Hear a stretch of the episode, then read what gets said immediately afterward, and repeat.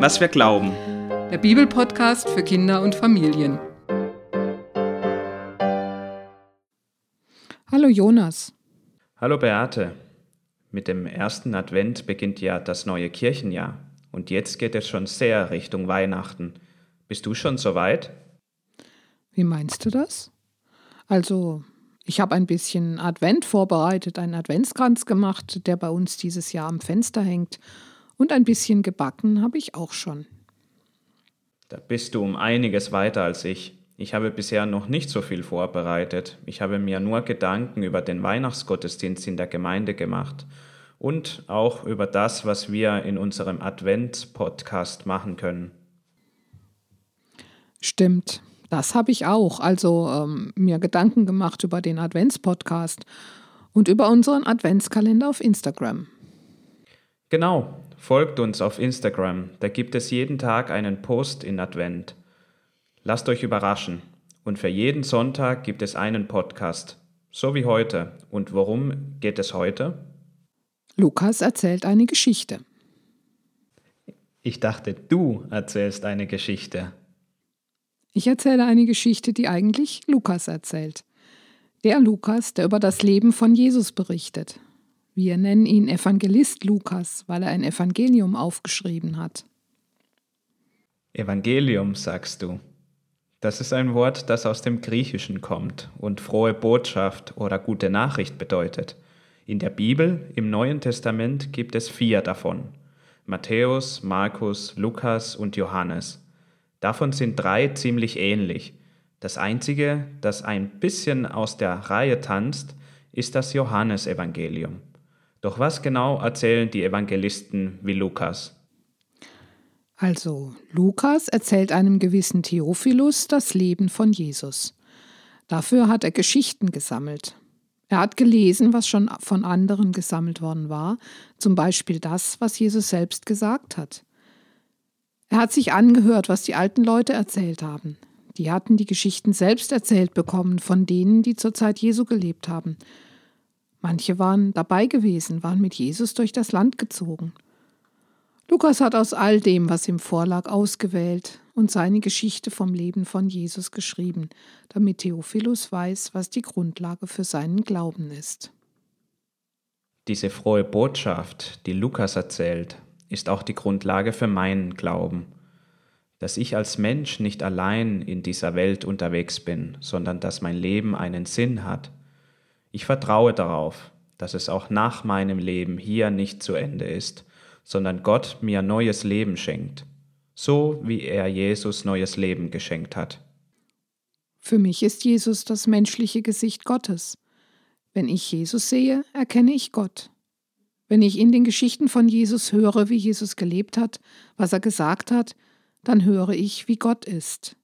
Und für mich ist wichtig, dass Gott mir immer wieder die Möglichkeit gibt, neu anzufangen. Für mich ist Jesus auch ein Vorbild, wie ich als Mensch in dieser Welt leben kann und soll. Aber dafür sollten wir jetzt mal mit der Geschichte von Jesus anfangen. Also, Lukas erzählt seine Geschichte von Jesus und die beginnt lange vor der Geburt von Jesus. In einer kleinen Stadt im Gebirge in der Provinz Juda lebt ein altes Ehepaar. Sie sind beide schon sehr alt. Zacharias ist Priester, seine Frau Elisabeth stammt auch aus einer Priesterfamilie, aus der Familie Aarons. Aaron war der Bruder von Mose und der erste Priester. Zacharias und Elisabeth waren schon lange miteinander verheiratet, aber sie lebten allein. Sie hatten keine Kinder. Sag mal, das hört sich doch genauso an wie die Geschichte von Abraham und Sarah und dann von Rebekka und Rahel. Das ist wieder ein altes Ehepaar, die keine Kinder bekommen können. Da musste ich auch dran denken.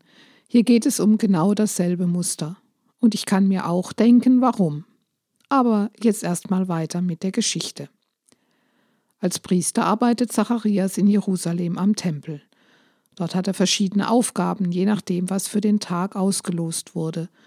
Zu diesen Aufgaben gehört der Gottesdienst, also das Beten, das Singen, das Opfern, aber auch mit den Menschen reden, die zum Tempel kommen und ihre Sorgen und Bitten zu Gott bringen wollen. oder die ihren Dank zeigen wollen, weil sie erlebt haben, dass Gott ihnen geholfen hat. Diesen Dank und die Bitten bringt der Priester in seinem Gebet vor Gott.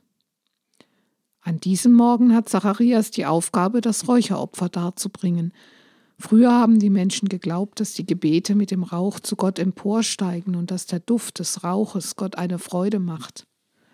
Draußen im Hof des Tempels stehen viele Leute. Sie wollen dort beten, während drinnen im inneren Hof des Tempels der Gottesdienst mit dem Räucheropfer gefeiert wird. Zacharias zündet das Feuer auf dem Räucheraltar an. Auf die Glut wirft er Weihrauch und andere Harze. Der Weihrauch verglimmt, duftender Rauch steigt nach oben. Die Menschen draußen können ihn sehen. Zacharias betet. Da sieht er plötzlich etwas. Da steht jemand. Neben dem Räucheraltar. Zacharias bekommt einen Schreck. Hier kann doch niemand rein. Wieso steht da jemand? Er schaut genauer hin. Das ist kein Mensch. Das ist etwas anderes. Das ist ein Engel Gottes, ein Bote von Gott. Zacharias ist sich ganz sicher und sein Schreck wird noch größer. Aber da redet der Engel mit ihm. Hab keine Angst, Zacharias, dein Gebet ist erhört.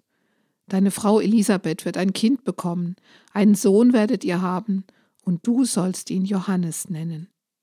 Ihr werdet viel Grund zur Freude haben, und viele Menschen werden sich mit euch über diese Geburt freuen. Das Kind wird ein ganz besonderes Kind sein. Euer Sohn wird eine wichtige Aufgabe für Gott haben. Deshalb wird er von klein auf keinen Wein oder anderen Alkohol trinken. Und er wird erfüllt sein mit dem Geist Gottes. Er wird sein wie einer von den Propheten. Er wird viele in Israel zu Adonai zurückbringen. Er wird mit dem Geist und der Kraft des Propheten Elia auftreten, wird die Eltern den Kindern zuwenden, die, die sich nicht an Gottes Wort halten, wird er klug machen, damit sie dem Weg des Glaubens an Gott folgen. Er wird das Volk Gottes vorbereiten. Zacharias ist völlig verwirrt. Äh, und, und woran soll ich das merken? Ich bin alt und meine Frau ist auch alt. Ich bin Gabriel. Ich stehe vor Gott. Und ich bin zu dir geschickt worden, um dir das anzukündigen. Und jetzt gebe ich dir ein Zeichen. Du wirst stumm sein und nicht mehr reden können bis zu dem Tag, an dem das geschehen wird, was ich dir gesagt habe, weil du mir nicht geglaubt hast. Zacharias kann nicht fassen, was er gehört hat. Er steht da, starrt auf die Stelle, wo er den Engel gesehen hat. Die Leute draußen werden unruhig. Sie fragen sich, was los ist. Sonst kommt der Priester wieder raus zu ihnen, nachdem der Rauch aufsteigt und redet mit ihnen. Endlich kommt Zacharias aber als er den Segen sprechen will, kann er nicht. Die Leute fangen an zu tuscheln. Was ist wohl passiert da drin? Dem Priester hat's die Sprache verschlagen. Vielleicht hatte er eine Erscheinung? Vielleicht hat Gott mit ihm geredet? Auf jeden Fall muss irgendwas Besonderes los sein. Die Meinungen gehen hin und her. Zacharias aber hebt nur die Hände und winkt. Er kann nicht reden. Als nach einiger Zeit sein Dienst im Tempel um ist, kehrt er zurück nach Hause. Und tatsächlich, nach einer weiteren Zeit merkt Elisabeth, ich bin ja schwanger. Sie versteckt sich im Haus, bis sie sich ganz sicher ist. Und dann freut sie sich. Gott hat mich angeschaut. Er bringt mich wieder zu Ehren unter den Menschen. Mich hat diese Geschichte neugierig gemacht. Das ist ja ein ganz besonderes Kind. Jetzt frage ich mich erst recht, warum die beiden erst im hohen Alter ein Kind bekommen. Aber eigentlich wollten wir doch von Jesus erzählen und jetzt ist noch überhaupt nicht die Rede davon. Ich habe die Vorgeschichte erzählt, den Anfang davon. Denn Jesus ist ja nicht einfach vom Himmel gefallen, sondern ist in unsere Welt hineingeboren worden, in eine ganz bestimmte Situation, in einem ganz bestimmten Volk, dem jüdischen Volk, dem Volk, das Gott sich ausgesucht hat von Anfang an. Und Lukas erzählt uns mit dieser Vorgeschichte von der Geschichte Gottes mit seinem Volk. Du hast vorhin Abraham und Sarah genannt, ja? Zacharias und Elisabeth sind wie Abraham und Sarah. Sie bekommen ein ganz besonderes Kind, Ein Kind der Verheißung, das einen besonderen Auftrag hat. Der Auszug aus Ägypten steht im Hintergrund durch die Familie von Elisabeth, der Familie Aarons. Die Propheten, die das Volk Israel durch Jahrhunderte begleitet haben, die das Wort Gottes ausgerichtet haben, die erklärt haben, wie Gott in unserer Welt handelt. Sie werden in der Person des Elia benannt. Und dass Johannes nie Alkohol trinkt, auch das gehört in die Tradition der Gottesmänner und Frauen hinein, der Menschen, die Gott für einen besonderen Auftrag in die Welt schickt. Wer vertraut ist mit den Geschichten des ersten Teils der Bibel, kann in dem, was Lukas erzählt, unglaublich viele Anspielungen finden. Und alle weisen darauf hin, dass dieses Kind, das da geboren wird, ein Prophet ist, ein Gesandter Gottes in der Tradition seines Volkes. Und was hat dieser Prophet mit Jesus zu tun? Dieser Prophet kündigt an, dass Jesus kommt. Und im Hintergrund steht die Vorstellung, dass der Prophet Elia wieder in die Welt kommt und ankündigt, dass der Messias kommt. Über den Messias haben wir in unserem Podcast schon mal geredet, bei der Salbung Jesu vor seiner Kreuzigung. Eine ganz besondere Kopfmassage heißt die Folge. Aber Elia? Der Prophet Elia ist eine ganz wichtige Gestalt des Alten Testaments. In der jüdischen Tradition heißt es, dass er von einem Wagen abgeholt wurde und direkt zu Gott gebracht wurde. Dort wartet er, bis er wieder als Bote losgeschickt wird, um den Messias anzukündigen. Das heißt, Johannes ist so etwas wie ein Elia? Genau, so möchte Lukas das sagen. Und Jesus ist der Messias. Aber dazu muss Johannes jetzt erstmal geboren werden. Da passiert sicher noch einiges, aber es ist ja auch noch Zeit bis Weihnachten. Wir warten mal geduldig. Bis dann. Bis dann.